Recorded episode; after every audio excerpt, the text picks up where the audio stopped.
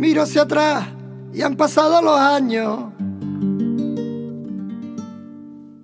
Se me ha pasado la vida y han pasado mis sueños de largo.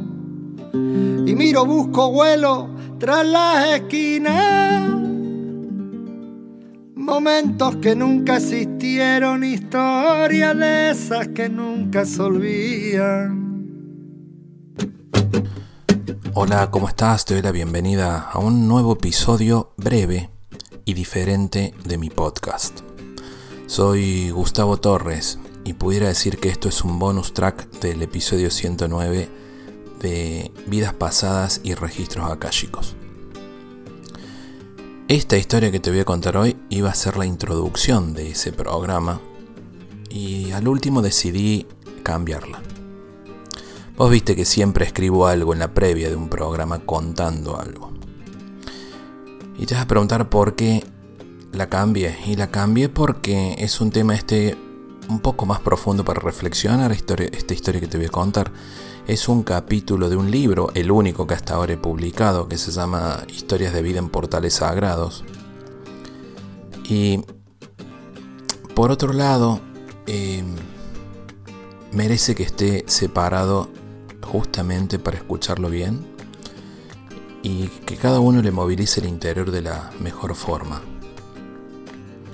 Fue escrita cuando en Argentina se estaban debatiendo las leyes del aborto y era algo que me intranquilizaba mucho. Yo no estoy a favor del aborto, sinceramente, pero antes que dejes de escuchar esto, no te vayas porque esto está escrito desde el punto de vista de un montón de gente que conozco que está a favor de esa ley, pero lo que me llamó poderosamente la atención es que también son personas que buscan la espiritualidad, que tienen cierta mística, que son protectores de animales, o sea, protegen los animales eh, mejor que a personas en algunos casos, ¿no?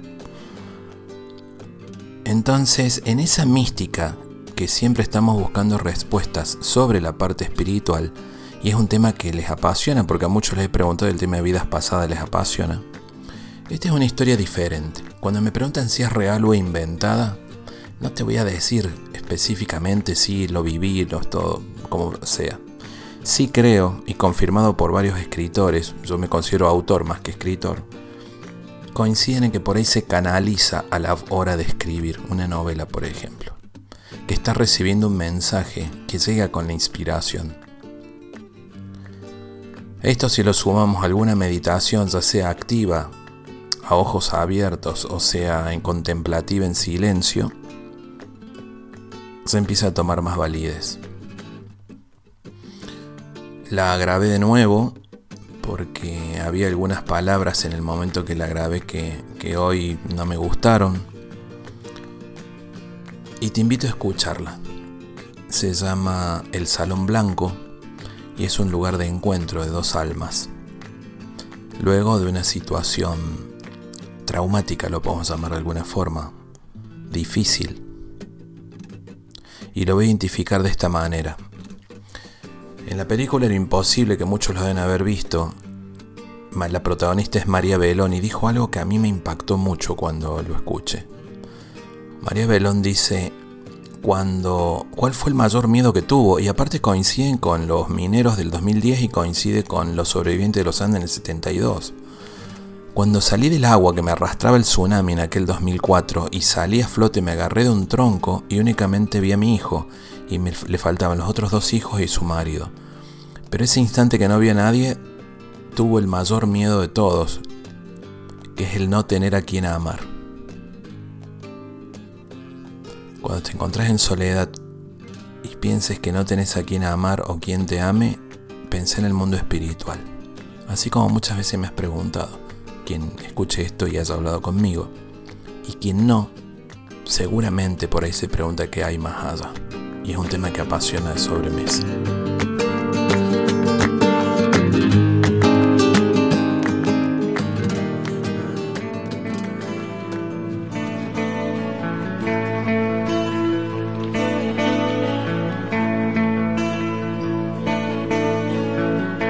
Hay algunos que dicen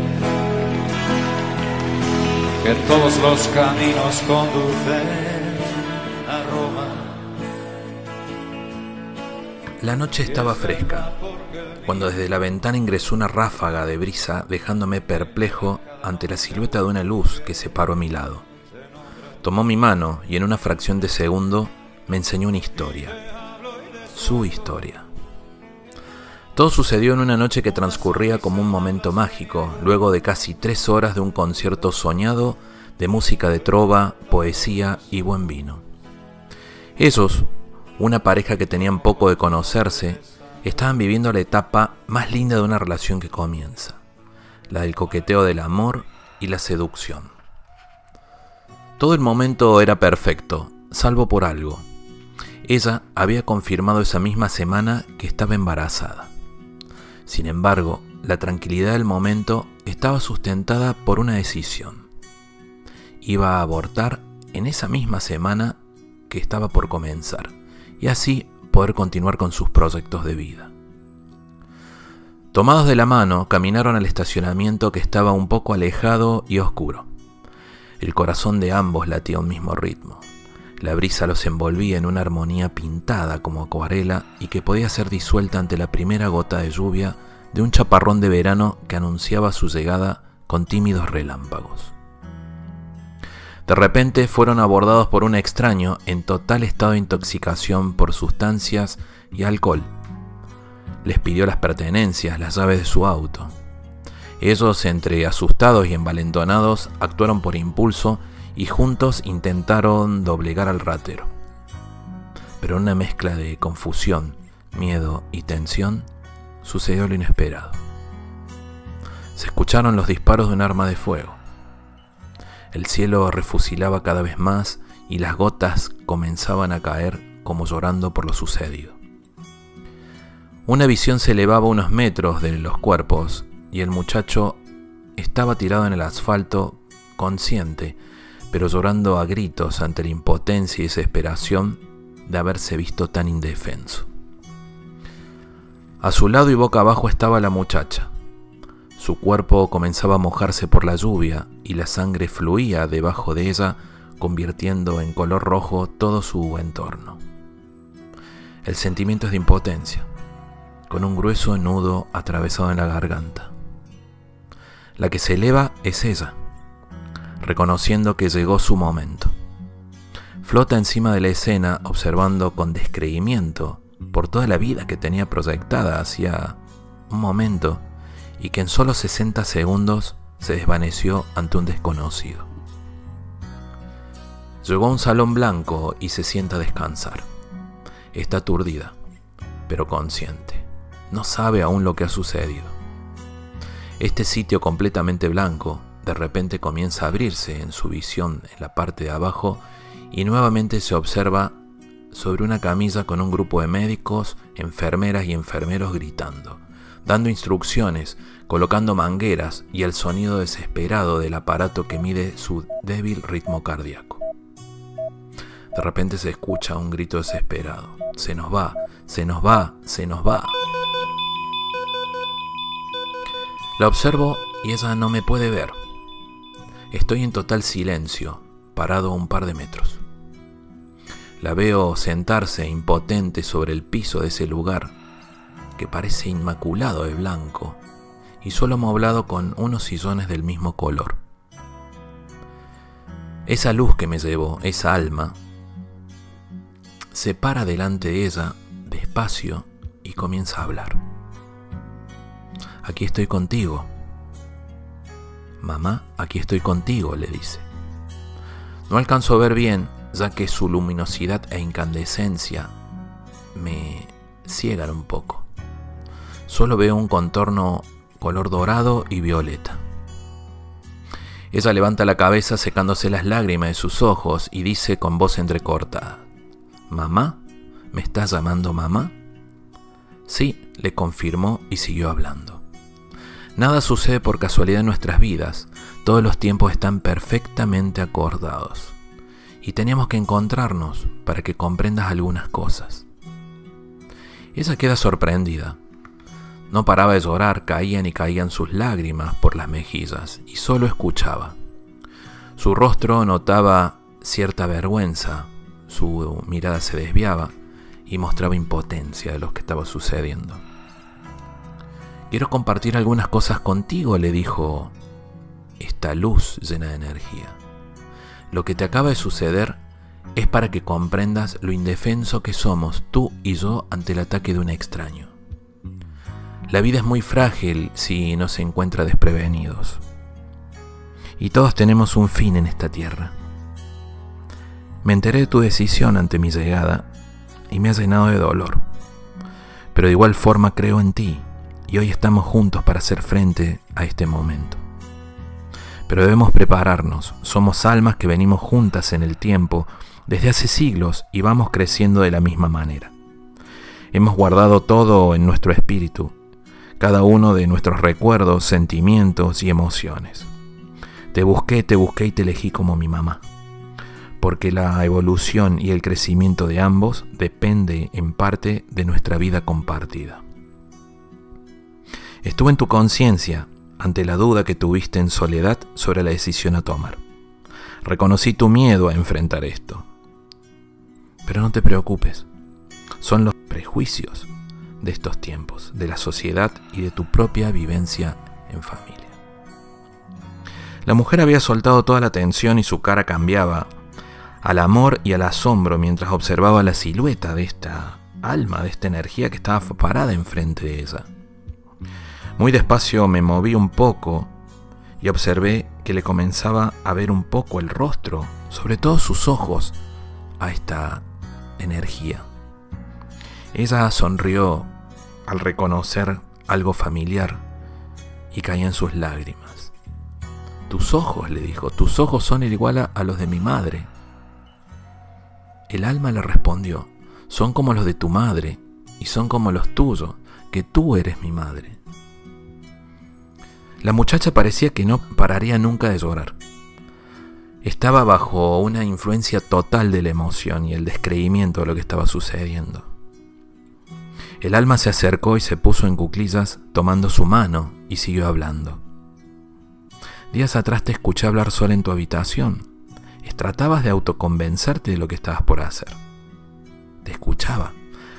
Parecía momentos que no creías en Dios, al rato afirmabas creer en Dios, murmurabas algo en voz baja. Luego sonó tu teléfono y era una amiga tuya y vos repetías, sí, tienes razón, es solo una cosita de nada, no siente nada, no va a ser malo. Se hizo nuevamente otro silencio y parecían que se escuchaban campanas como de los llamadores de ángeles. Y continuó hablando. Eso me hizo sentir algo de tristeza, y debes saber que desde ese momento en tu inconsciente, tu alma, tu cuerpo, deciden dar la bienvenida a nuestra nueva vida. Ambos, tú y yo, nos transformamos en una sola vida compuesta de dos almas en un cuerpo, el tuyo, mamá. Ambos somos dos diminutos puntos de luz que venimos de esa lucecita que guardamos y que tenemos todos dentro de nosotros. Algunos lo llaman ser superior, energía matriz, matrix. Yo lo llamo Dios. Nuevamente se hizo una pausa para ver los gestos de la mujer. Mamá, venimos juntos de la luz. Somos luz, somos amor y somos mucho más sabios y grandes de lo que te puedes imaginar. Solo tenemos que recordar nuestras vidas compartidas y el amor entre nosotros dos. Ella limpió las lágrimas de sus ojos y preguntó, ¿pero cómo? Ya he muerto y con un bebé en mi vientre, que eres tú. Ambos hemos muerto. Tal vez mamá le respondió, pero no estás contando con algo. El amor entre una madre y un hijo es lo más inmaculado, puro, incondicional y potente que puedas imaginar. Nuestro amor, el tuyo y el mío juntos, pueden crear una bomba tan grande de amor que es como ver explotar una estrella supernova. Podemos romper barreras visibles e invisibles. Somos capaces de generar un milagro. Recuerda que todos somos parte de esa lucecita matriz. La luz de Dios. Por eso tenemos la capacidad de crear milagros. Te amo, mamá Ella lo miró emocionada y le respondió te amo. Se miraron, ambos. De esa energía comenzó a caer una lágrima luminosa y plateada que recorría sus mejillas haciendo descubrir su rostro y sus emociones. El cuerpo de su mamá comenzó a iluminarse y a encandilar junto al de él en una misma sincronía y se transformaron en una luz incandescente multicolor. Pasaron unos segundos larguísimos y en paz. Repentinamente escuché el sonido de la máquina, el ritmo cardíaco y el corazón que palpitaba. El médico gritó, volvió, volvió, la trajimos de vuelta, volvió. Me encuentro mudo, asombrado, emocionado. Miro a mi derecha lo que me acaba de suceder. Esto casi sobrenatural que te estoy contando. Y ahí quedó esta aura, el ser, el sabio, que aún no nace en el mundo terrenal. Lo observo y le pregunto, ¿quedó algo por decirle? No me respondió. Nosotros nos comunicamos con el corazón y me reconocerá con la mirada. Nos demos todo por perdido, aún no llegó la sangre al río. Imagina un final distinto a los demás. Seremos lo que siempre fuimos, honestos en nuestro delirio de querer alcanzar estrellas en el aire. Di si aún nos queda una razón. Si como a mí aún te queda ese dolor.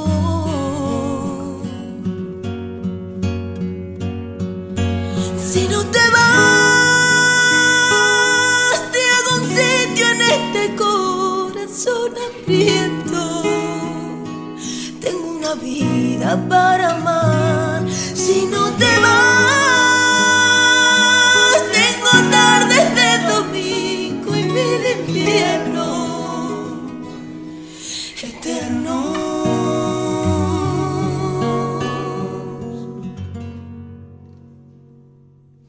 quieres, pasa adentro.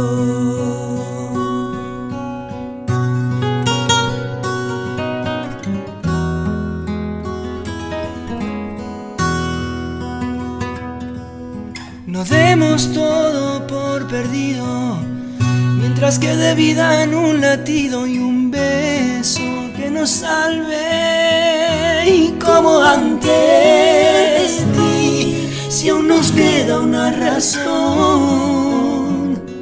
si como a mí aún te queda ese dolor.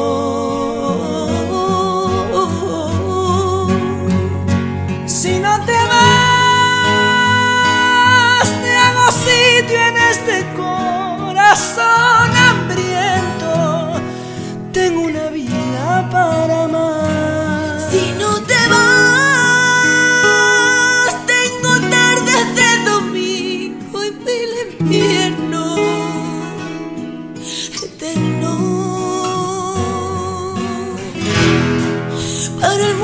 si no te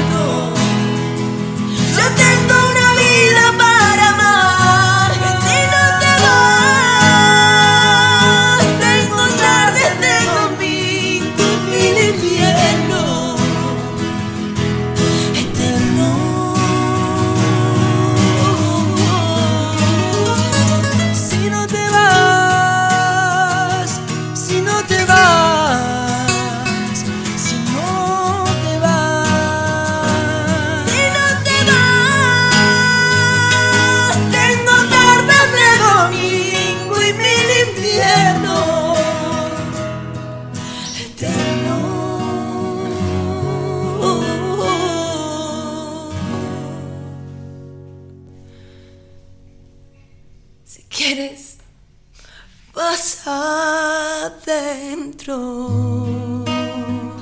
Te doy las gracias por acompañarme y te pido que por favor si crees que a alguien le puede servir esto para reflexionar, se lo compartas. Mi Instagram es Gustavo Torres Podcast, al igual que Spotify, en donde te pido que te suscribas en ambos canales. Un abrazo, chau chau.